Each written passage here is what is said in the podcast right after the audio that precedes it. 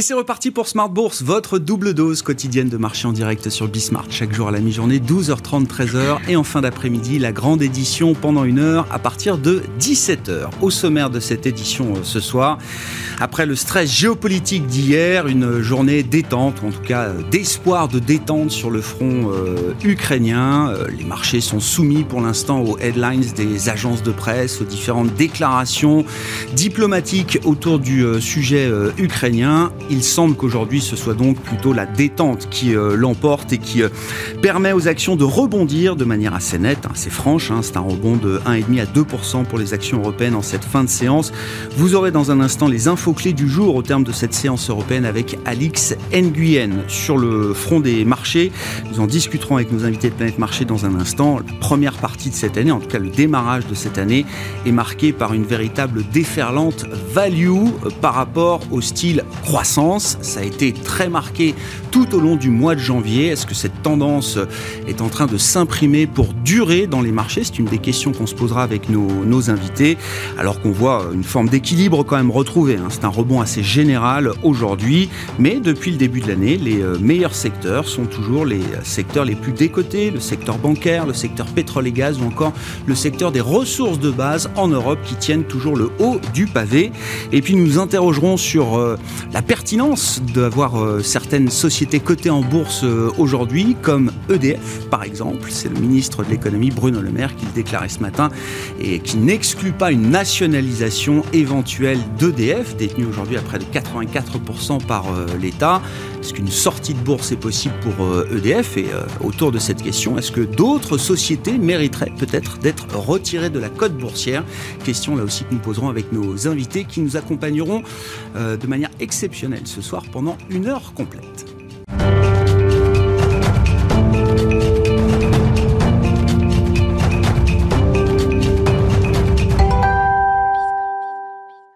Belle séance de rebond donc pour les actions européennes avec euh, comme enjeu immédiat la géopolitique hein, qui euh, guide l'ambiance de marché depuis euh, hier. Les infos clés au terme de cette séance de rebond donc c'est avec Alix Nguyen. Apaisée, la bourse de Paris apprécie les signes de désescalade quant au dossier ukrainien. Euh, c'est le premier signe de recul de Moscou euh, dans la crise ayant commencé à la fin de l'année 2021. Euh, des forces russes alors déployées depuis des semaines près de la frontière ukrainienne ont commencé à retourner dans leurs garnisons respectives. À noter que les efforts diplomatiques continuent avec la visite aujourd'hui du chancelier allemand Olaf Scholz à Moscou pour un entretien avec Vladimir Poutine. New York accueille elle aussi la nouvelle chaleureusement. Le marché semble faire abstraction de l'augmentation deux fois plus forte que prévu des prix à la production aux États-Unis le mois dernier. Ils ont augmenté d'un pour cent sur un mois et de 9,7% sur un an. Plus de quiétude aussi du côté du pétrole. Le baril de Brent est en nette baisse après avoir touché un plus haut de 7 ans hier. Le repli du marché obligataire témoigne pour sa part d'un regain d'entrain pour les actifs à risque. Sur le plan des valeurs à suivre, le géant français de l'informatique Capgemini connaît un bénéfice net 2021 en hausse de 21% à 1,16 milliard d'euros. Le groupe entend maintenir une croissance soutenue en 2022 avec une rentabilité qui pourrait encore progresser. Michelin recule. En 2021, le pneumaticien a retrouvé ses marges d'avant Covid et prévoit une année 2022 positive mais encore très perturbée. Le groupe a dégagé un peu plus d'1,8 milliard d'euros de bénéfices avec une marge opérationnelle de 12,5%, revenant ainsi à son niveau de rentabilité de 2019. Et puis Engie renoue avec la croissance. L'énergéticien français a dévoilé des résultats en nette amélioration. Le bénéfice net a atteint 3,7 milliards d'euros. En 2020, le groupe avait publié une perte d'1,5 milliard, alourdie par la dépréciation de la valeur de ses centrales nucléaires belges que le gouvernement de Bruxelles a décidé de fermer d'ici 2025. Et puis Renault est en nette hausse soutenue par les signes d'accalmie entre Moscou et Kiev, alors que le groupe est propriétaire du premier constructeur automobile russe, Avtovaz. Demain, avant de s'imprégner du compte-rendu de la dernière réunion de la Fed, le marché découvrira une poignée d'indicateurs chinois et américains. Côté valeur, Air Liquide et Carrefour livreront leurs résultats financiers pour 2021. Tendance, mon ami, c'est chaque jour à 12h30 et à 17h avec Alix Nguyen dans Smart sur Bismart.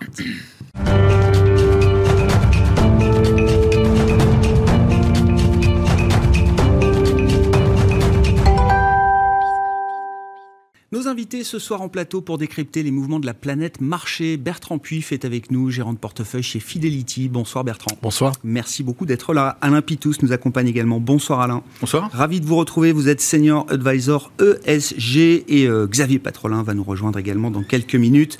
Le président d'Albatros Capital qui est en train de rentrer dans ce studio au moment où je l'annonce. Xavier, installez-vous. Merci beaucoup d'être là. Le timing est crucial ah sur les marchés et pour euh, Planète Marché euh, également. Ça tombe, non mais je vous attendais Xavier parce que je voulais qu'on commence avec la géopolitique. Je sais que ça fait partie de vos domaines d'intérêt euh, prononcés. Oui, donc, oui. Mmh, mmh. Bah, c'est vrai. oui, c'est vrai. Et donc je voulais qu'on puisse partager ensemble quelques réflexions autour du sujet russe, ukrainien. Bon, qui est le genre de sujet que les marchés aiment pas trop intégrer. C'est un risque extrême qui est compliqué à, à capter. Mais voilà, s'il y a quelques réflexions à partager dans un cadre économique et financier, quelles peuvent-elles être, Xavier? Bah, je vais essayer de faire simple et pas, trop long. Euh, je pense que euh, Vladimir Poutine n'a pas accumulé 120 euh, 000 hommes, 60 à 80 brigades, pas loin d'un millier de chars, quelques centaines d'avions aux frontières de l'Europe, pour rien. Donc c'est qu'il souhaite négocier. Mais il va négocier, au fond, sous une forme d'ultimatum. C'est-à-dire qu'il n'y a rien à négocier, finalement. Pourquoi? Parce que les Européens, les Occidentaux plus généralement, n'ont rien à opposer. La seule chose qu'ils ont à opposer, c'est des armes nucléaires tactiques. Et Poutine sait que les Occidentaux n'utiliseront pas les armes nucléaires tactiques. Donc, euh, la question est de savoir par quel cheminement on va passer. Est-ce qu'on va passer par une reddition sans condition des Occidentaux? Et d'ailleurs, on le voit bien, toutes les, les gesticulations diplomatiques auxquelles on assiste, il y a zéro avancée. Il y a zéro avancée parce qu'il n'y a pas d'avancée. C'est des conditions, point barre.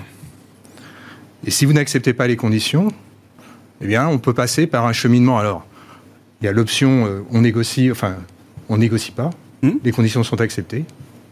Mais pour les Occidentaux, ça aura une lourde conséquence.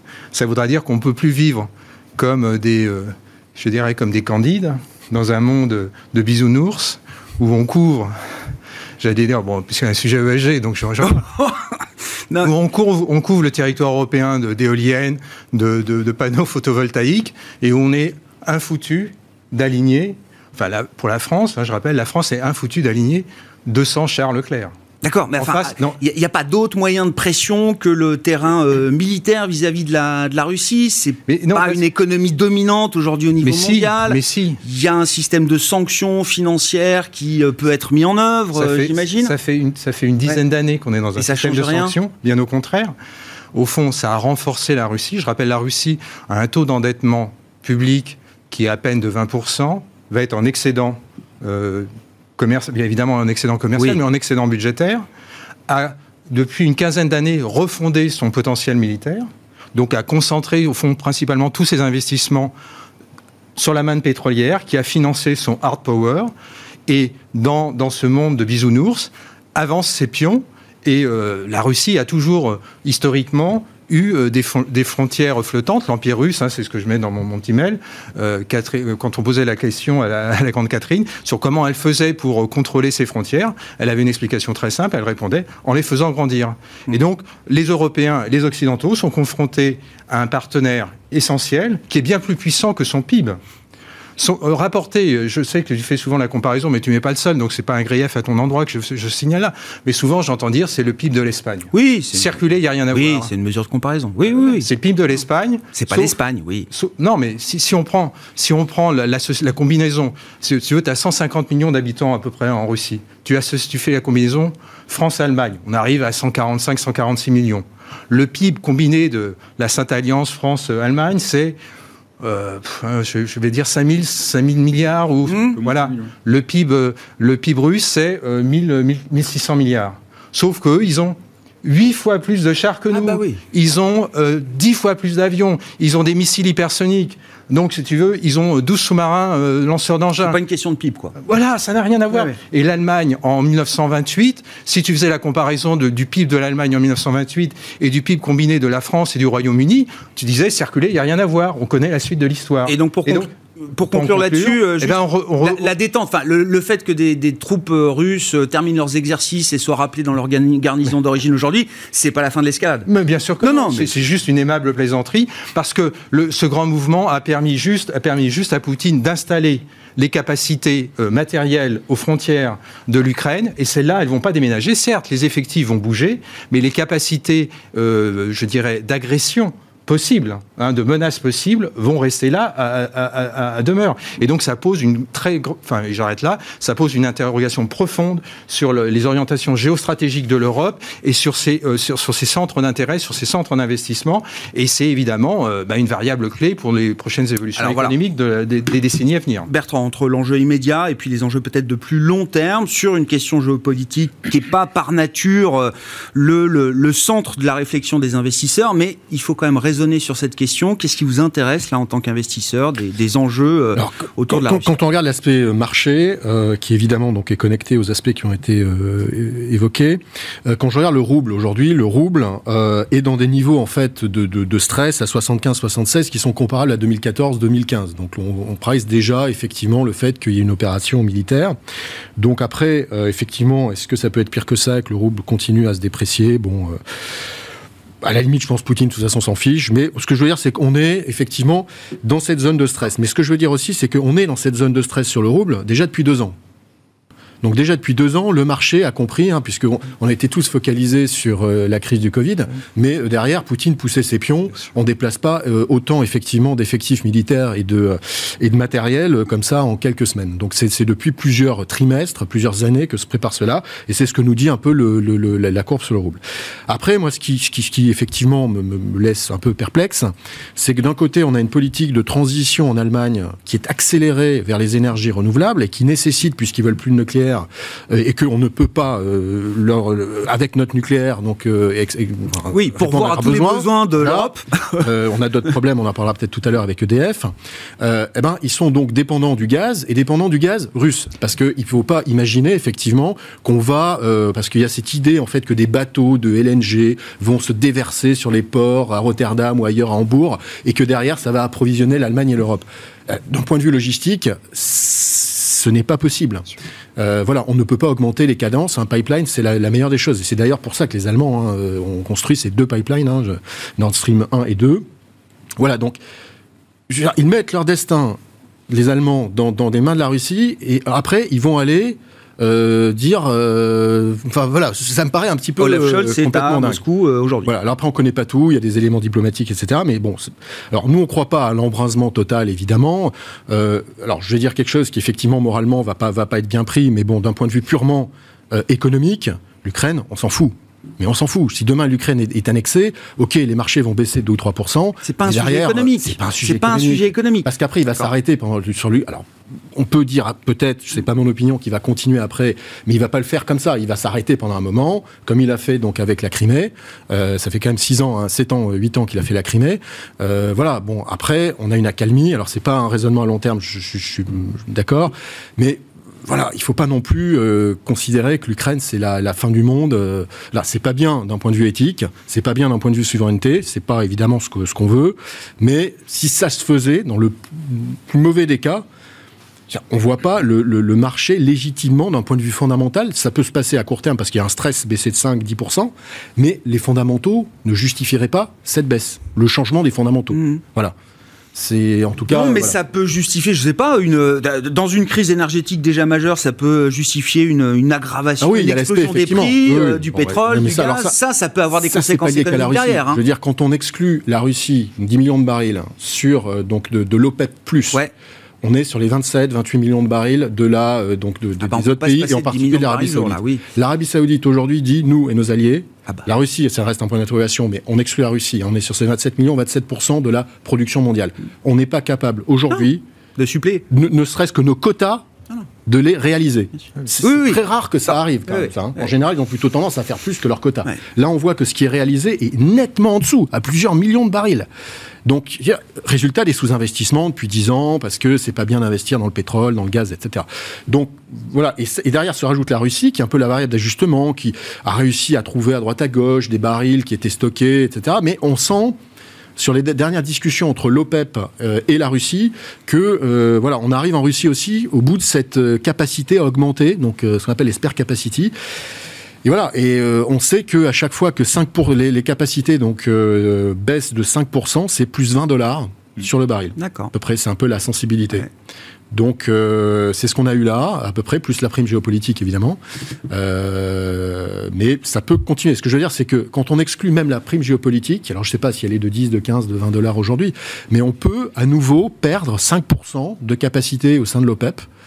Euh, voilà. Ce qui correspondrait à une poursuite de la hausse des prix de 20%. sont en train de décliner. Les investissements n'ont pas été suffisants pour les renouveler, pour les maintenir. Donc voilà, on a une période, même s'il est décidé aujourd'hui de réinvestir, on a un délai de 3-4 ans avant de, voir les, les barils arriver. Alain, réflexion sur ces questions, c'est sûr. Oh, euh, je crois que tout a été dit. Euh, la seule chose que je peux rajouter, peut-être, c'est que, enfin, je suis pas d'accord avec la, vision euh, russe Uber Alles qui qui voit son périmètre s'accroître. C'est le contraire. Je pense qu'ils sont totalement encerclés. Ils sont en train de se d'essayer de, se sortir de ce de cette ombrelle de l'OTAN qui les qui les perturbe très fortement. Je crois qu'ils sont extrêmement dépendants de l'extérieur pour énormément de choses. C'est plutôt défensif qu'offensif comme move. voilà. Et puis c'est un peu, enfin, on est encore dans le passé. Quoi. Enfin, on n'est plus dans une période où on se bat euh, pour, euh, euh, gagner 3, 3 km. Enfin, ça n'a plus aucun sens. Et je crois que si on voulait vraiment sanctionner les Russes, on, les renvoie chez eux, ceux qui sont en Europe, et puis on, on les spolie de leurs actifs en Europe. Et vous allez voir que bizarrement, ils vont se calmer directement dès qu'on va attaquer les mesures ad hominem, quoi, on va dire, ils vont se calmer très rapidement. Je pense qu'ils sont totalement encerclés. L'encerclement est de plus en plus. Euh, euh, les contraint de plus en plus. Alors, il y a des alliances avec les Chinois. Ils, ont, ils essaient d'utiliser. Il y a quand même des enjeux stratégiques de territoire dans ces. dans ces derrière, derrière euh, oui, mais l'histoire, grande ou petite, il y a quand même des accès à des points névralgiques de, de mer, de détroit, etc. Ça, leur a servi à quoi, les Russes, depuis 20 ans? Non, mais à rien. Enfin, je veux dire. Euh, c'est de la géostratégie, hein. Enfin, je veux dire. Géostratégie, euh, d'accord, mais il faut, que, ça ait un sens. Et euh, économiquement, ça n'a aucun sens. Pour la population russe, ça n'a absolument aucun sens. Ils se sont appauvris extrêmement depuis ces dix dernières années. Enfin, c'est une, c'est une catastrophe économique, la, Russie. Alors après, c'est un pays, on va dire, qui a une économie fondée sur, sur les matières premières. Point à la ligne. Ils n'ont jamais rien pu transformer de ce dont on manque partout aujourd'hui dans le monde, Alain. Ok, mais bon, il va bien falloir quelqu'un pour les vendre. Enfin, vous voyez, c'est il y, a cet échange qui est là. Ils ont la euh, Chine pour vendre aujourd'hui. Oui, enfin bon, ok, ils ont la Chine. Et, euh, vous croyez que c'est un, un, avantage pour eux de se mettre pied et poings liés avec la Chine plutôt qu'avec l'Europe? Euh, Je ne suis pas persuadé du tout, parce que les Chinois, si vous aimez pas négocier avec les Européens et avec les Américains qui vous encerclent, vous aimerez probablement négocier avec les Chinois surtout si vous êtes en, situation de dépendance. Donc euh, voilà, on est obligé de contenir, avec, de, travailler avec les Russes. Les Russes sont obligés de travailler avec les Européens. Euh, là, il y a un peu de tension parce que je crois qu'on les a provoqués aussi. Je pense que l'OTAN les a provoqués en fait euh, à, vouloir que l'Ukraine rentre dans l'OTAN. C'est une provocation pour les Russes. Regardez les, enfin ils font, les Américains font ça partout. Ils encerclent la Chine, ils encerclent l'Iran, ils encerclent les, Russes. Ça, les rend fous ces gens-là. Et d'autant qu'ils sont quand même déjà avec des systèmes politiques qui sont extrêmement parano. Donc voilà, je pense qu'on les a provoqués, on est allé un peu loin, on continue. Hein. D'ailleurs, les, Américains continuent encore un peu à dire que tout ça, c'est des agitations et que euh, le fond, c'est qu'ils veulent quand même, ils veulent quand même rentrer en Ukraine. Mais là aussi, pourquoi faire? Enfin, tout ça, ça n'a pas vraiment de sens. Donc, euh, il y a un bras de fer en ce moment. Ils veulent arrêter euh, l'accroissement de l'OTAN. Je pense que ça, ils vont l'obtenir, mais ça leur coûte extrêmement cher. Enfin, et, quels sont leurs moyens? Enfin, bon, je, enfin, je crois que, économiquement, ils sont, on est dans une situation de dépendance tous, euh, voilà, et ben, il faut qu'on négocie. Alors c'est pénible de négocier avec Poutine, c'est pénible de négocier avec les Européens, mmh. c'est pénible de négocier avec Biden et sa bande. Donc, euh, donc voilà, je pense que. Alors après, ça ne dit pas qu'il ne va pas y avoir à un moment donné, euh, comme à Taïwan, comme à ces bah, endroits. On en parle parce que depuis hier, et, comme effectivement le sujet n'est pas nouveau dans le, les médias en général, mais dans le marché, le sujet, voilà, le, sujet bah. prend un peu de, corps euh, ah depuis 24, 48 ah bah heures dans les marchés. Personne aime qu'il y ait des destructions et on ne sait jamais où ça peut s'arrêter ces trucs-là. Donc, il euh, faut quand même, euh, si on reparle de, guerre, on reparle de 14-18. Enfin, ça commence quand même par une fusillade dans une rue et ça mm. dégénère quand même en millions de morts. Quoi. Donc, les systèmes d'alliance et de et de jeux de domino peuvent être extrêmement dévastateurs. Donc, il faut bien sûr qu'on est obligé d'en tenir compte. C'est pour ça que la vol a monté et c'est pour ça que dès que ça se calme, bah, on revient à un business normal. Quoi. Enfin, là, c'est Bon, donc si on évite la guerre, la Fed pourra monter ses taux. Voilà. Non mais pour essayer ça n'empêche pas effectivement de basculer sur le sujet de problème marché. au-delà de, de, de, ce que font les Russes en ce moment. Il y a un problème global de tension sur les sur l'énergie. Ça c'est mais c'est indépendant de cette situation-là. Enfin c'est ça fait des années que ça dure. Xavier, un pas mot rapide là-dessus, si je veux pas vous laisser frustrer euh, sur la question géopolitique. mais on en vient au marché ensuite. Non, hein. mais, déjà d'un point de vue d'un simple constat historique, c'est la première fois depuis 70 ans donc depuis la Seconde Guerre mondiale, qu'autant de matériel militaire est amassé de manière aussi déterminée et aussi agressive aux portes de l'Europe. C'est la première fois. Donc mais c'est une, réponse, mais c'est une réponse à la provocation. Non, bah, bah, la provocation de l'OTAN d'aller mettre euh, l'Ukraine et des missiles euh, à quelques kilomètres de la frontière. L'Ukraine, jusqu'à plus ample informé, est un pays souverain. Bien sûr. A décidé constitutionnellement oui. de. mais non, mais ça te fait sourire. Non, non, mais ça me fait pas, sourire. Mais non, ça me fait sourire. Mais c'est un point essentiel. Est-ce que, est que l'Ukraine fait partie du territoire européen? Est-ce que la décision ukrainienne qui, a été rappelé ce matin même, je crois, par l'ambassadeur euh, d'Ukraine euh, à Londres, qui est une ou hier, je ne sais plus, euh, qui est une qui est, écrit dans la Constitution et qui est un chemin qui sera sans doute long. Et d'ailleurs, les, les, les, membres de l'OTAN sont, sont, plutôt rétifs sur cette idée. Hein. Ah oui. Donc ça veut dire que l'OTAN n'a pas du tout envie d'être d'être en frictionnel. Enfin, les Américains, si. Bah oui, je parle de l'OTAN. Je parle de l'OTAN. Mais dans l'OTAN, bon, peu importe. C'est une, c'est un, c'est on va pas rentrer dans une syntaxe euh, constitutionnelle, mais c'est écrit dans un texte de loi ukrainien. À plus ample informé, l'Ukraine est un pays souverain, et donc euh, c'est vraiment une, une, façon de négocier qui est toute singulière. C'est justement le problème de fond.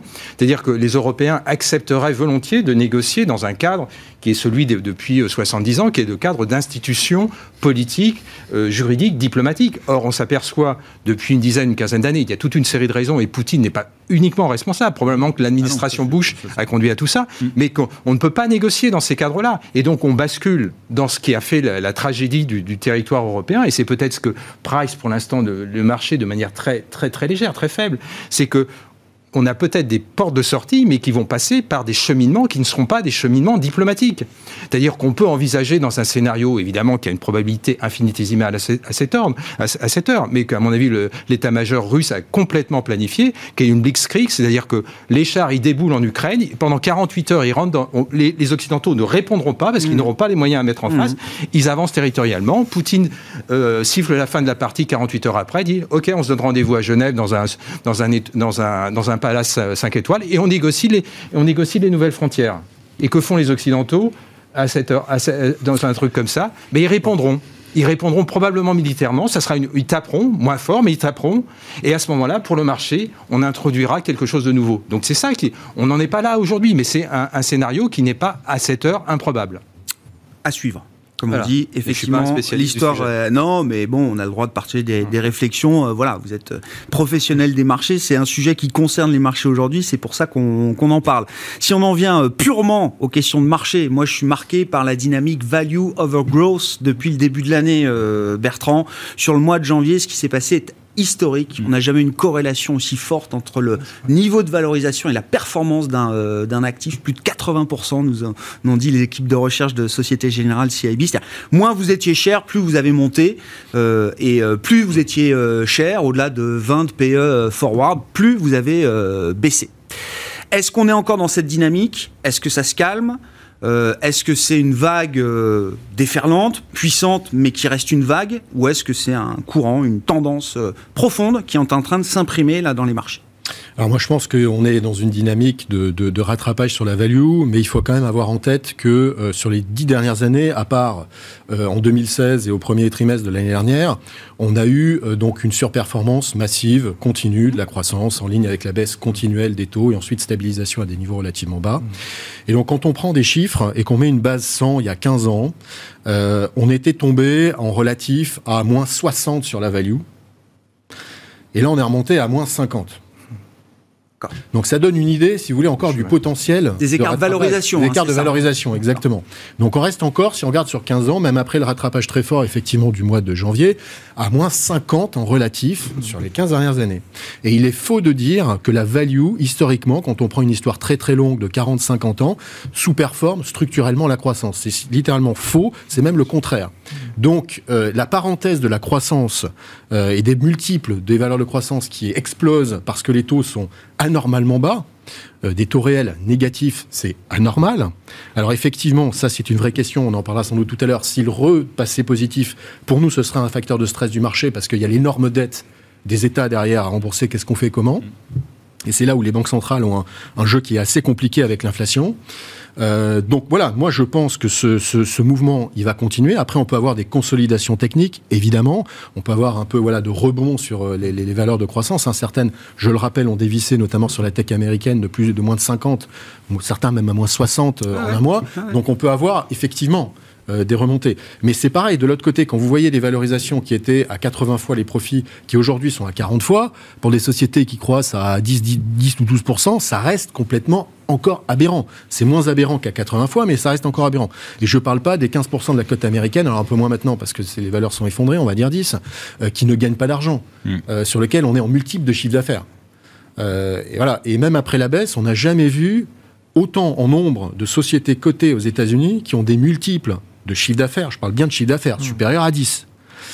Donc on reste encore, même si on a dégonflé la bulle, sur une bulle. Donc sauf à croire que les taux longs américains vont repasser de 2 à, 1, ce qui n'est pas du tout notre scénario. On va penser plutôt qu'ils vont continuer à monter vers 2,50 gentiment.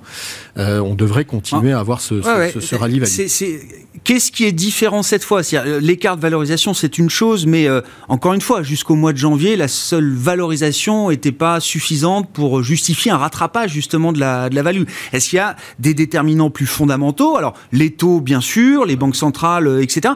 Est-ce que même dans les fondamentaux des entreprises value, il y a quelque chose de différent aujourd'hui, Bertrand? Alors, quand on regarde effectivement la cote value, les sociétés donc de évidemment d'énergie ont plutôt publié des très bons chiffres mmh. au-dessus des attentes. Hein.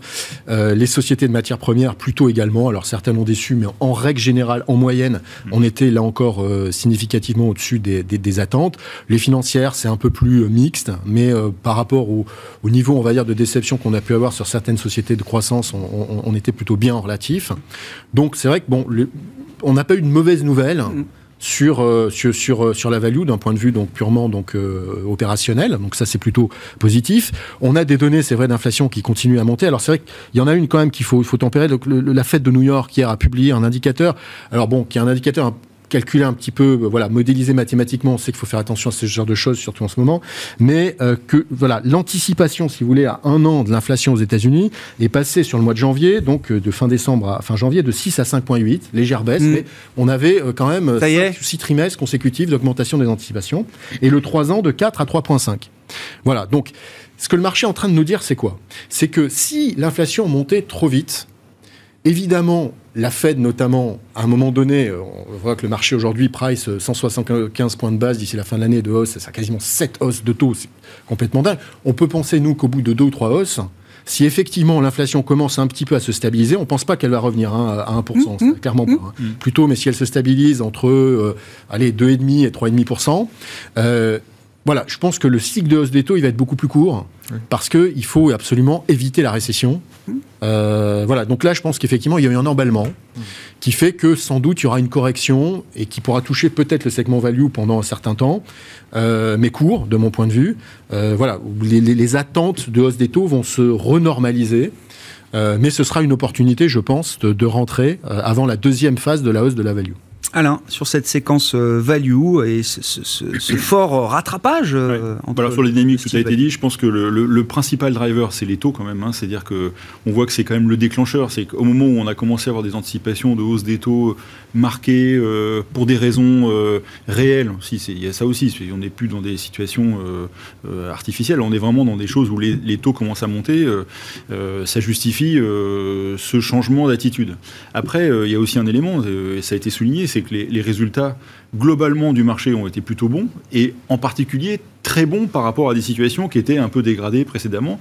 Donc euh, si on regarde le cash flow que génèrent les entreprises, euh, euh, les pétrolières, mais c'est monstrueux. donc, donc ça se retrouve, ça se retrouve aussi. C'est-à-dire qu'il y avait tout. Quoi. Y avait, on avait appuyé très fortement avec des retards de, valorisation, de valorisation monstrueux. Donc il y a ce phénomène-là. Après, qu'est-ce qui peut se passer? Donc moi, je crois qu'effectivement, on est parti sur quelque chose. C'est trop violent pour que ça s'arrête aussi vite. Quoi. Je pense qu'il va y avoir quand même, et puis on parlera aussi de l'ESG, qui est quand même aussi... Il y a une force vous dites embarquer dans cette Bah, tendance. ça, ça peut, ça, ça Même si pas la vitesse est peut-être pas soutenable, mais Oui, vous oui. dites il y a une force Oui, dans cette tendance. Essentiellement à cause de la hausse des taux. Si les résultats euh, de tous ces secteurs-là, qui sont encore une fois euh, avec les bancaires, il y a de la place. hein, euh, les énergéticiens, il y a de Oui, la place. Il y a ça pas mal fait, de choses où il y a de ça la place. fait plus d'un an que les bancaires surperforment et je continue d'entendre qu'il y a de la place. Ouais, il y a de la place. Bon, bon après, euh, je suis peut-être un peu moins enthousiaste sur les bancaires que sur le, le- le reste de la value, mais bon voilà, je pense que c'est une réalité. Je pense que ça va un peu continuer. Après, euh, il y a aussi un moment donné par rapport au, au tech. Moi, je dirais il y a trois familles de tech. Il y a les grosses tech classiques, euh, bon, qui sont pas très loin de leur prix, qui ont baissé à peu près comme le marché, euh, ni plus ni moins. Après, on a euh, celles qui font de la croissance, des résultats, mais qui sont un peu moins grosses, qui ont quand même pris euh, le bouillon Ouais. par rapport au Nasdaq. On l'a vu, qui ont pris euh, 5-6 points. Et puis il y a celles effectivement qui se traitaient en fois le chiffre d'affaires. Alors celles-là, elles se Oui. sont fait mais démonter. Alors dans tout ça, La tech non rentable. hein, voilà, c'est ça la tech un peu early stage quoi. hein, dans, Ouais, comme on dit, les concept stock, quoi. Voilà, parfois ou alors des trucs où on se dit bah ça peut marcher, mais dans quelques années et euh, avant on n'aurait pas payé ça euh, aussi cher. Après, dans ces trois familles, il va y avoir des cas très différents. C'est-à-dire que dans le premier, euh, il, y a, il y a un an, on aurait mis euh, Google, euh, enfin Alphabet, Meta, Apple, machin, ouais, un peu dans le même sac. Là, il y a quand Ouais. même des, des Ah oui. différenciations qui se créent. Et je pense que ça, c'est quelque chose qui va arriver dans le marché. Et même chose sur les values. C'est-à-dire que dans les values, la tendance, euh, peut-être que oui, on va avoir ce, ce secteur value qui va performer un peu mieux que le secteur euh, croissance, mais au sein de la croissance, au sein de la value, il va y avoir des différenciations. Et moi, je reste persuadé que le marché, il va tamiser extrêmement violemment. C'est-à-dire Le que- fait qu'un groupe comme les GAFA, mais ça fait longtemps qu'on Ouais. dit que c'est plus un groupe totalement homogène, mais, Mais là on voit en termes de performance qu'il Ouais. a explosé, c'est-à-dire Ouais. qu'il y en a deux, trois qui sont encore bien, c'est vous Apple, savez, Microsoft, ouais. Alphabet, et puis d'autres qui Vous sont savez, il y a- vraiment il y a, très mal. quelque chose, euh, moi, qui me faisait un peu sourire, c'est euh, bon, il y a quelques années, euh, quand on me disait les values, ça va reperformer, bon, euh, c'est pas tout à fait. Vous nous disiez, ouais, alors 2019, alors les values, euh, puis 2020, alors là, 2021, puis, puis là, ça y est, c'est parti. Mais il y avait un peu la même chose sur le stock picking, c'est-à-dire que le stock Oui. picking, ça a souvent, enfin, Ah. depuis quelques temps, ça fait un peu sourire. Enfin, il suffit de regarder des tweets sur fait stock picking, puis de regarder les tweets. C'est assez moqueur quand même ce qui se passe. Mais je pense que cette année, il peut y avoir ce, ce phénomène de différenciation euh, assez marqué dont les gérants pourraient euh, profiter. Alors j'en parle d'autant plus facilement, hein, je suis pas stock picker, mais Mhm. voilà, je pense que c'est une année où, euh, une fois qu'on a enclenché ce mouvement, euh, les années value sont des années où euh, il y a des différenciations qui apparaissent assez nettement, et je pense qu'on va être là-dedans. Et le marché, avec, et je finis là-dessus, là-dessus, c'est-à-dire que la hausse des taux, ça va aussi faire apparaître des problèmes sur certaines entreprises. Euh, bon, on a, les, on a Evergrande, des choses comme ça. Je pense que les entreprises qui, sont, qui ont allez, mal géré, on va dire ça comme ça, leur endettement, et vont se faire mais massacrer. C'est du, et là, pour le coup, c'est du moins 80%. Il faut, cette année, il va pas falloir avoir des, des problèmes de ce type-là. Alors, on l'a vu sur un truc comme le SG, euh, euh, mais je pense que les thématiques comme ça qui se font euh, rattraper sur leur, euh, leur excellence, on va Les dire. passagers bah, clandestins des Tobas. Là, ça va, ça va vraiment faire très très mal. Ouais, c'est un peu. Ouais, ouais, je pense que les accidents vont être assez marqués. Ça nous donne bien l'ambiance et la philosophie de, de cette année 2022. Euh, Xavier, sur ce match Value over Growth, là, qui est euh, spectaculaire pour la value depuis le début de l'année. Oui, moi je crois que c'est plus qu'un un critère taux, c'est un critère liquidité. Et ça me rappelle, euh, mais c'est pas tout à fait comparable, mais ça me rappelle quand même beaucoup mars 2000. Mars 2000, oui, d'accord. Mars bien 2000, sûr, bien sûr, bien sûr, bien sûr, bien sûr. Oui, oui, oui. Alors à l'époque, il n'y avait pas du quantitative easing, mais bon, il y avait eu le, le passage de l'an 2000, il y avait une hyperstimulation et il y avait une reprise de liquidité On de l'ensemble. je crois que la dernière hausse de taux de 50 points de base de la Fed, c'était en 2000. Hein. Oui, oui, mais c'est début d'année 2000, voilà, c'est ouais, ça, janvier 2000. hein. Et donc on, on est on est vraiment dans quelque chose de, on est dans ce dans ce dans ce renversement complet. Et moi, je pense que c'est un, cycle hein, qui est en train de s'inscrire. Alors, c'est pas nécessairement un cycle- trade euh, non, non, non, non, non, non, ah non, et non, et non, parce que ma- malheureusement, euh, après, euh, l'émission va être trop courte, mais Il reste 23 minutes. oui, mais non, mais on va pas faire. Non, non, mais Mais euh, moi, je pense que c'est le, le- le régime d'inflation, c'est la modification des régimes d'inflation est purement transitoire. Moi, je suis un, un- un grand avocat de la debt deflation. Donc, pour moi, plus il y a de dettes, plus la déflation arrive. Donc, ce que- ce qu'on ce qu'on voit là sur l'inflation, c'est de la cosmétique. Ça va pas durer très longtemps. Et il y a une fin de partie qui va être. euh, Et là, cette fin de partie, c'est du nettoyage et ça va être très sévère. Ça. Et ça rejoint euh, ce qu'on dit sur les bilans, mais ça va être très sévère pour beaucoup de gens, pour les États, pour les particuliers, les personnes morales, les personnes physiques. Donc la debt deflation, elle est toujours là. Simplement, elle a été maquillée par toute la thérapie qu'on a mis en place à cause du Covid. Mais c'est un traitement qui a des effets, euh, comme disent les, les- les cancérologues, qui a des effets euh, collatéraux qui deviennent délétères. Et donc, les effets délétères, ben, on va s'y attaquer. Donc, pour l'instant, il y a, ce, revirement de valorisation. Je pense que ça, va, jouer, ça va être très favorable. Mais c'est un problème de liquidité. Et toute la grande difficulté pour nous, investisseurs, c'est de voir comment cette liquidité va refluer. Est-ce que les banques centrales vont, avoir... Et ce, qu'a fait, au fond, l'erreur qu'a commise la Fédérale Réserve au cours mm. de, l'année 2021, euh, c'est ça la première erreur de politique, c'est de ne pas avoir commencé le tapering euh, au cours de l'été. Ce qu'elle aurait dû faire, au fond, c'est complètement débile d'avoir maintenu une politique monétaire ISO euh, équilibrée avec euh, un empilement de stimulation de plans Trump puis de plans Biden. C'est un truc délirant. Et ça, ça révèle le point d'attention majeur que revêt la liquidité aujourd'hui. Ah oui, c'est ça qu'il faut suivre. C'est pas les, taux, il faut les suivre, bien sûr, parce que ça va se matérialiser sur les taux, mais c'est la liquidité. Et le reflux sur la liquidité, il ne fait que commencer. Hmm. Et donc, il faut bien suivre ça. Il y en a une grande partie excédentaire de liquidité. Oui, donc, justement, c'est la capacité que vont avoir les, les banques centrales à séquestrer cette liquidité, à la neutraliser, sans que ça ait des effets systémiques sur les marchés. Mais ça peut déraper.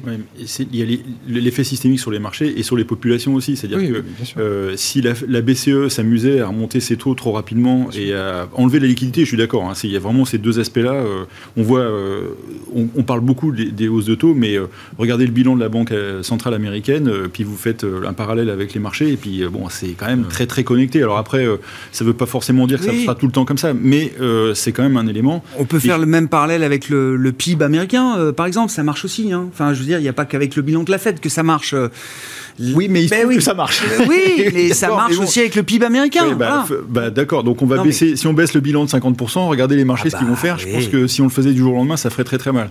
Et on voit, euh, bon, il y a quand même, euh, ça, gamberge dans tous les États euh, pour justement éviter des montées populistes massives liées à ça. Et ça, ça va être le bras de fer qu'il va y avoir. Et après, je pense que les, les banques centrales, et c'est ce qu'on voit aujourd'hui. En, pratique, c'est ce qu'on voit. Elle laisse filer un petit peu en se disant euh, l'inflation, euh, il vaut mieux un peu d'inflation que de taper trop fort, parce qu'il euh, y a un sujet sur ce point.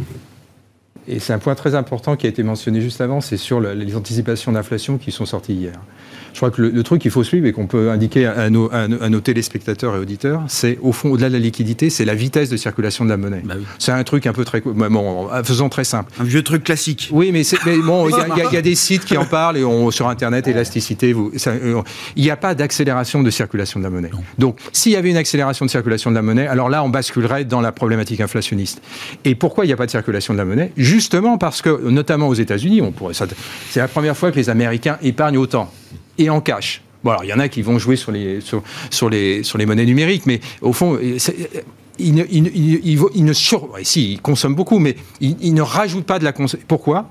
Parce qu'ils ne croient pas à l'inflation. Si le consommateur américain était dans une dynamique d'anticipation d'une boucle prix-salaire, avec une, avec une, augmentation de, de l'inflation structurelle, à ce moment-là, cette épargne serait surconsommer, ce qui n'est pas le cas. Et donc, tant qu'on a cette vitesse de circulation de la monnaie qui reste très faible, qui ne bouge pas, ça donne une marge de confort pour les banques centrales pour ne pas resserrer et pour ne pas retirer de la liquidité. Dès que cette vitesse de circulation de la monnaie va accélérer ou accélérerait, alors à ce moment-là, on bascule dans tout à fait autre chose. Et là, là, on, là, on est dans quelque chose. Euh, là, on change de rubrique. Hein. suivons la vélocité de la monnaie. enfin, parmi de, mais c'est un truc. Oui, bien sûr. Euh, euh, venons-en aux situations spéciales, si vous voulez. Alors, le dossier SPI vous intéresse aujourd'hui. Il intéresse le marché d'ailleurs dans son ensemble.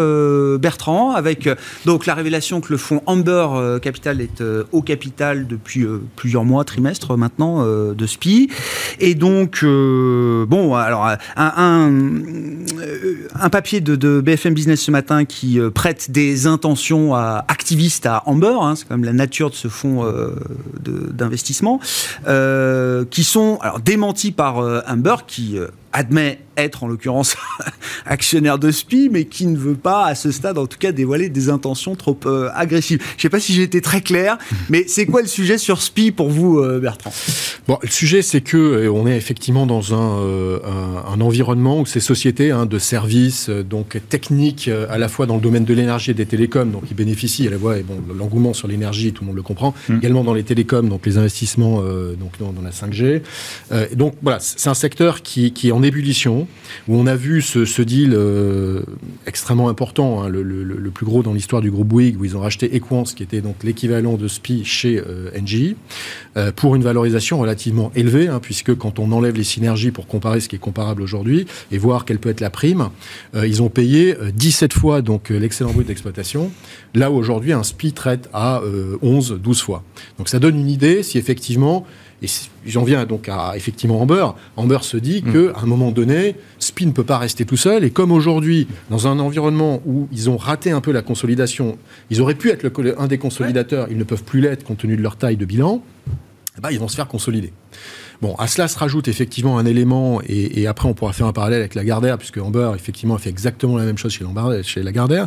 Il s'attaque aussi à la gouvernance à la gouvernance. Et c'est vrai que en, France, et c'est en train de changer, et ça, c'est, mm. je, parle sous contrôle, mais on a vu le cas de, Saint-Gobain, par exemple, où on a euh, cette, particularité, ce tropisme français, qui est que le, le, président est directeur général. Donc, le directeur général lui-même se contrôle, euh, donc qui est effectivement un peu un anachronisme euh, et qui est en train de disparaître. On a vu donc des grandes sociétés comme Saint-Gobain qui ont changé cela et qui ont d'ailleurs eu euh, ça dissocie de plus en plus, hein, si je ne bêtise quand même. Hein. Effectivement, oui, oui. Ça dissocie. Et donc c'est vrai que là c'est pas le cas. Et il y a des blocages aujourd'hui en termes de gouvernance dans ce groupe-là qui font que ce n'est pas le cas. Et je pense que c'est une des idées, je pense aussi d'Amber derrière. Alors c'est vrai que 1% pour moi, la logique, c'est que graduellement, ils vont continuer à, accumuler. Encore une fois, ils ont fait exactement pareil chez Lagardère. Mais c'est vrai qu'attention, avec Amber, ils peuvent rester 5 euh, ans. À longtemps, bien sûr. 6 ans, euh, s'il le faut, ah euh, avant de sortir.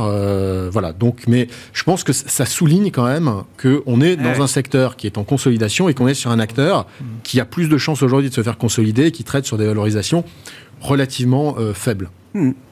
À propos d'activisme, quels sont les enseignements à retirer de l'affaire et de la controverse euh, Orpea? Est-ce que ça ouvre la voie à un activisme ESG euh, e euh, moins sympa, plus agressif, hmm. avec un niveau de vigilance peut-être beaucoup plus marqué demain? Hmm. Alors, Alors il y a plein de leçons à tirer de ce qui s'est passé sur cette affaire.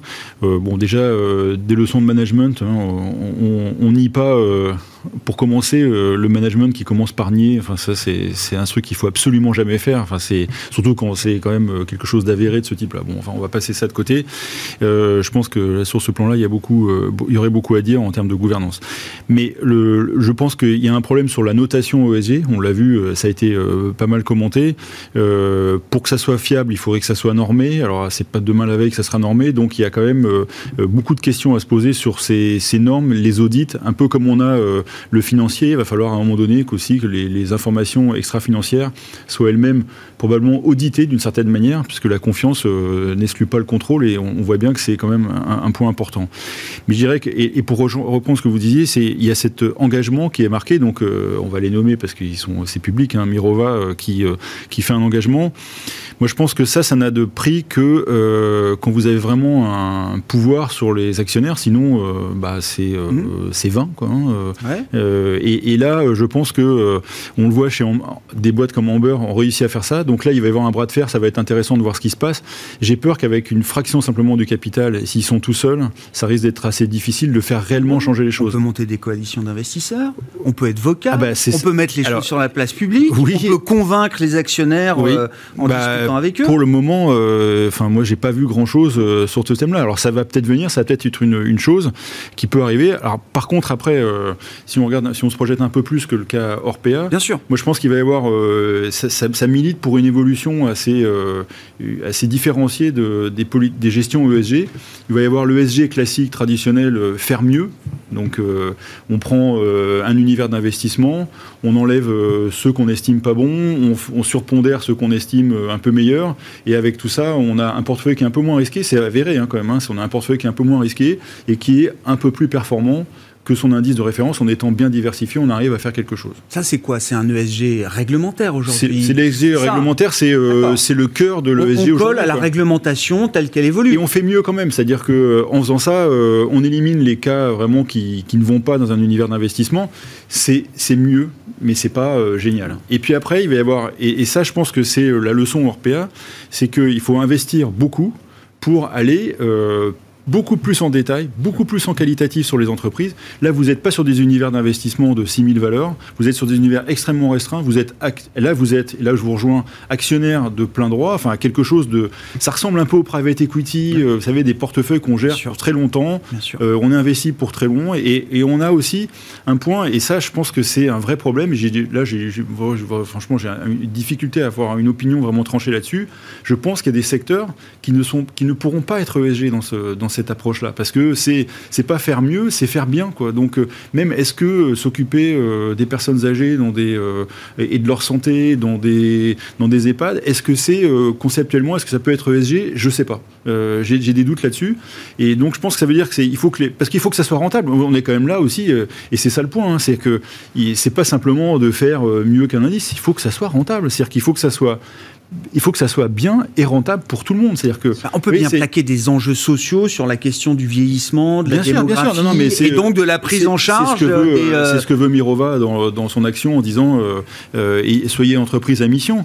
Mais euh, entreprise à mission, c'est bien, mais on l'a vu dans le cas, il y a des cas, les entreprises, c'est très sympa, mais c'est des associations à la fin. Euh, donc nous, on n'est pas là pour ça. C'est-à-dire que si c'est pour faire euh, du bénévolat et, euh, et, du, de l'associatif, c'est un autre, c'est autre chose. Mais nous, on est là pour gérer l'épargne des, gens et on va rebondir sur EDF et sur deux trois idées. Est-ce qu'il y a des boîtes qu'il faut sortir Qui n'ont rien à faire en bourse Oui, je sais que vous avez une longue comme le bras. Non, non, non, non, non, non, non, j'ai une, c'est très simple. Non, non, mais restez sur Orpea. Et donc voilà, je pense que cette euh, si on regarde la réglementation, vous on a entendu parler, le SFDR, article 8, article 9. Bah article 8, euh, très simple, euh, faire mieux que le marché. Voilà. Donc, vous avez des engagements ESG, vous notez tout le monde, vous enlevez les mauvais, vous mettez les bons. Très bien.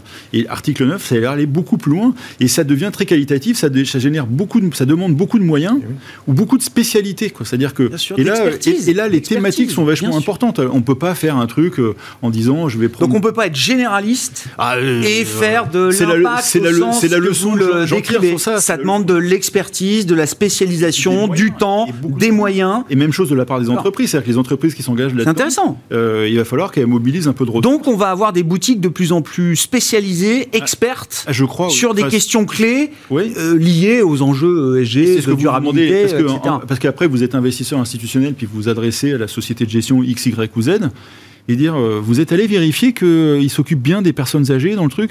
Euh, ouais je, l'ai vu j'ai regardé j'ai fait une note machin et tout. Non ça va pas ça. Et pour finir juste je enfin les analystes financiers chez Enron quand ils étaient envoyés en voyage ah ben non mais si oui, quand ils étaient envoyés en voyage chez, chez Enron ils revenaient avec des étoiles dans les yeux parce que c'était génial il y avait des super salles de trading et que c'était top. sur les sociétés sur les, les sociétés de, de notation extra-financière on a quand même parfois des, des extrapolations sur base d'algorithmes donc ça, je pense que ça, bon, c'est peut-être pour faire mieux euh, que euh, l'ensemble, c'est très bien, mais pour faire bien, ça va pas suffire. Xavier Bertrand. oui, euh, moi je pense que c'est une affaire qui est systémique. systémique pour le, pour l'ESG, au fond, bon, moi, je, je, je, je j'ai employé le terme entre guillemets, je, trouve qu'il y a une imposture dans l'ESG aujourd'hui telle qu'elle est, telle mise en œuvre, mais c'est pas à l'endroit de, de, ceux qui. Euh, je trouve qu'il y a beaucoup. Je le note. Non, non, non, non, mais c'est pas à ton endroit, bien sûr. Non, mais je trouve qu'il y a beaucoup d'autoproclamation. C'est ça mon, mon, souci. Et je trouve en fait, vous dites, c'est ce que dit Alain d'une certaine. Oui, c'est absolument. On ne se donne pas les moyens de faire vraiment l'ESG tel qu'il faudrait le faire. Mais parce que c'est tellement multidimensionnel. Et surtout, le contrat juridique implicite qu'a une société de gestion qui fait de l'ESG vis-à-vis de ses clients, et à mon avis, c'est ce qui est en train d'être révélé dans cette affaire, est systémique. C'est un contrat implicite.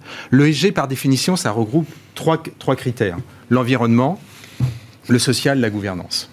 Donc ça veut dire que dans une stratégie d'investissement, vous introduisez de nouveaux facteurs, euh, les pouvoirs publics y participent, à des fins d'un bien-être collectif. Et donc, vos investisseurs sont en droit. vous avez une obligation de résultat.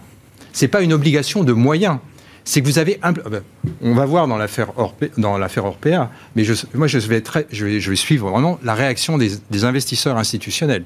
Parce que les investisseurs, comme tu le disais tout à l'heure, les clients de Mirova qui pourraient se retourner. Euh, bien sûr. Euh, il n'y a pas que qui avaient du. Mais, bien sûr, non, non, on ne fait pas, on fait pas la Ils sont venus expliquer ici très longuement leur position et leur, et je leur engagement. Ça, ça a une conséquence très lourde. Ça veut dire que implicitement, euh, et je pense que les, patrons des, des, grandes structures de gestion sont en train de le découvrir s'ils ne l'avaient pas fait avant, que l'ESG c'est systémique en termes juridiques, en termes de recours.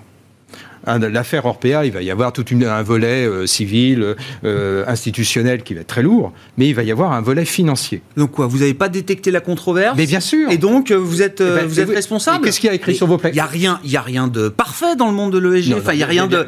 c'est- pas, c'est pas mathématique à ce point-là. Non, mais les, faits, les, même, aviez- les- dont, les faits dont on parle. Moi, j'ai écouté l'audition de Victor Castanet au, au- Parlement. Donc, c'est c'est un champ analytique comme un autre. Moi, j'observe qu'un journaliste a passé trois ans sur ce dossier-là, a recueilli des centaines de témoignages et est capable de donner. des- bon, dans, le- dans le cadre d'un livre, est de- capable de donner des informations quantitatives et manifestement il en avait sous, le ma- sous la main. C'est-à-dire qu'il c'est a- pour ça il qu'il a fallait donné que la partie Ouais. visible de l'iceberg. Hein, je veux dire, le niveau d'information qu'il a été capable d'extraire, donc l'information est venue à lui. Donc imaginez bien que. Donc hein, il a fait mieux que tous les analystes ESG. et ben voilà, c'est un. Bah non, mais c'est une question que je pose. euh, C'est un parfait. je- j'en exemple. suis pas Notre convaincu, métier- moi, encore aujourd'hui, Notre mais- métier, il est fait de quoi? Notre métier, c'est de l'investigation. Jusqu'à l'heure aujourd'hui, on a fait de l'investigation dans un champ quantitatif, avec de la macroéconomie, de la microéconomie, un doigté de géopolitique, et puis euh, de suivre la meute globalement, et puis de passer nos entretiens à rencontrer les directeurs financiers, les responsables. Mais le métier est en train de changer, et là ça rejoint le capital. le- Mais c'est les grands gérants, le- les euh, Peter Lynch et autres, quand ils vous investissaient dans, euh, hein, tu vois, tu- je, je, je, je, noms qui ta- maison. Pour moi, l'un des plus grands gestionnaires, si ce n'est le plus grand gestionnaire au monde, que faisait-il bah, le, le week-end, il allait, il allait pour, quand il allait investir. Client mystère, quoi. Voilà, c'est ça, exactement. Et ben c'est ce qu'il Bah, ce faut le- faire dans l'ESG, mais le faire de manière avec des, une dimension qui est d'une complexité qui touche l'économique, le social, euh, le la gouvernance et l'humain. Là, dans le cas d'Orpea, je suis désolé, on parle de vie humaine, on parle de nos anciens, et là, ça a une dimension, j'allais dire, ça a une, presque, Oui, bien c'est un nouveau E, c'est une dimension éthique. Et ça, c'est un problème de fond. Et donc, un, un- un responsable de, de structure de gestion ne peut pas balayer ça d'un revers de main en disant oh là, ça, ça. Non, non. Ça, ce truc-là est en train de remonter. Et ça renchérit, ça, enfin, Ouais, ça donne de la valeur. Et ça, ça va donner de la valeur. Et là, on pourra enfin À ceux dire qui mettront les que la moyens finance, réellement. que la finance non seulement gère l'épargne, Bien mais concourt au bien-être collectif. Vous n'êtes pas loin d'être d'accord. Hein Oui, oui, oui. Non, non, mais- on a- oui, oui. Mais juste Rapidement, Alain, et puis, euh, en deux secondes. Le problème, euh, c'est constitutif des marchés financiers euh, de tous depuis qu'on travaille là-dedans. On sait ce que c'est. C'est la confiance. C'est-à-dire que vous avez quelqu'un en face de vous au téléphone qui vous dit je te vends euh, 100 millions d'actions machin et tout. Il faut qu'il les ait. Il faut que vous ayez l'argent pour les acheter. C'est c'est comme ça que les marchés sont construits. Et l'ESG comme le reste. C'est-à-dire que si après, c'est le problème de, le- de- de- d'Orpea, c'est est-ce qu'ils ont délibérément menti par rapport à ce qui, les informations qu'il y avait? C'est ça aussi le sujet, parce que un accident est toujours possible. Moi, je, je comprends ça. Enfin, c'est, la vie, c'est. Il y a des enquêtes. Non, voilà, mais bon, ça. on, Mais vous voyez, on il y a dire, quand même des audits, Non, non, mais c'est euh, si- si, il y a- financières, il y a deux choses- Est-ce qu'ils ont menti ou pas, quoi, Ouais. délibérément? En tout Bon. cas, la confiance. Bertrand, a un mot à dire là-dessus, puis je voulais, il nous reste quelques minutes. Moi, j'aimais bien la question euh, EDF. Pourquoi rester coté? Bon, euh, Bruno Le Maire dit pas que c'est fait. Il dit qu'une nationalisation est pas impossible et que voilà. Après, c'est décision politique. Euh, est-ce qu'il faut sortir EDF de la bourse et est-ce qu'il faut sortir d'autres sociétés euh, de la bourse qui n'ont rien à faire en bourse peut-être aujourd'hui mais- bon, je trouve le sujet intéressant. Non, mais alors, c'est- vrai que EDF, c'est quand même un peu une aberration. C'est-à-dire que dans le, le- le gouvernement, il y a trois semaines, euh, pour soutenir effectivement euh, les- distributeurs et les producteurs alternatifs, enjoint donc EDF, société cotée, de euh, d'acheter donc de, de l'énergie sur le marché à un prix très élevé et de le revendre à un prix très bas pour maintenir à flot ses concurrents. Là, c'est- Alors là, là, on est complètement dans un truc qui est surnaturel. On n'est pas du tout dans une, société cotée. Imaginez un anglo-saxon à Boston qui regarde ça, c'est- c'est ininvestissable. Donc effectivement, euh, là pour le coup, c'est une entreprise à mission, hein, euh, mission de stimuler la concurrence contre elle-même. Euh, en même temps, on l'empêche de réinvestir dans le nucléaire, et maintenant on relance le nucléaire.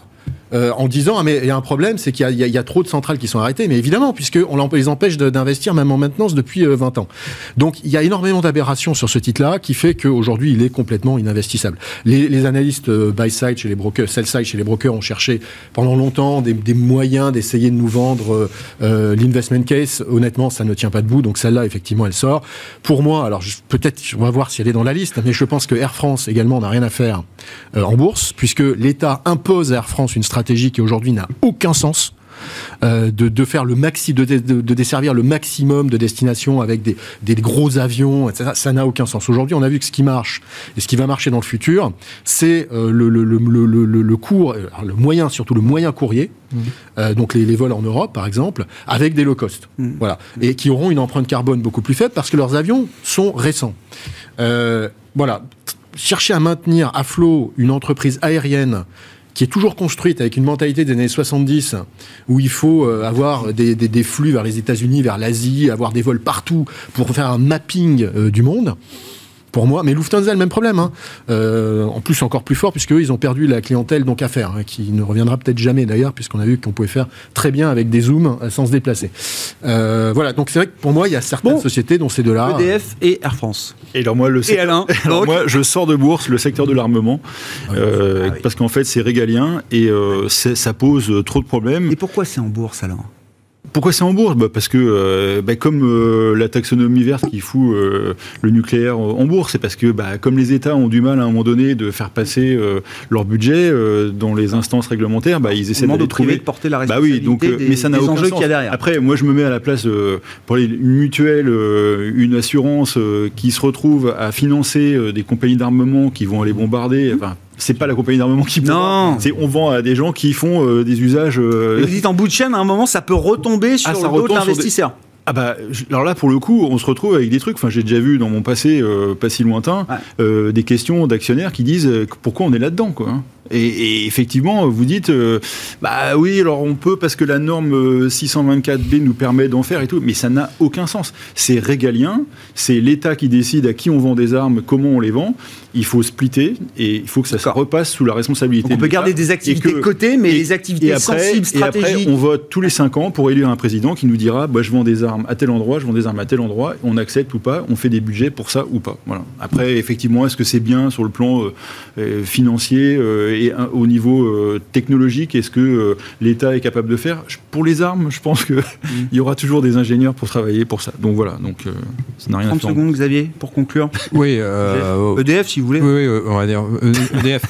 Euh, EDF, euh, en faisant très court, euh, le démantèlement du parc ancien et le renouvellement du parc nouveau, c'est une affaire de, mon estimation, c'est une affaire entre, euh, allez, pas loin de 200 milliards et 300 milliards d'euros, sur probablement une trentaine, une quarantaine d'années.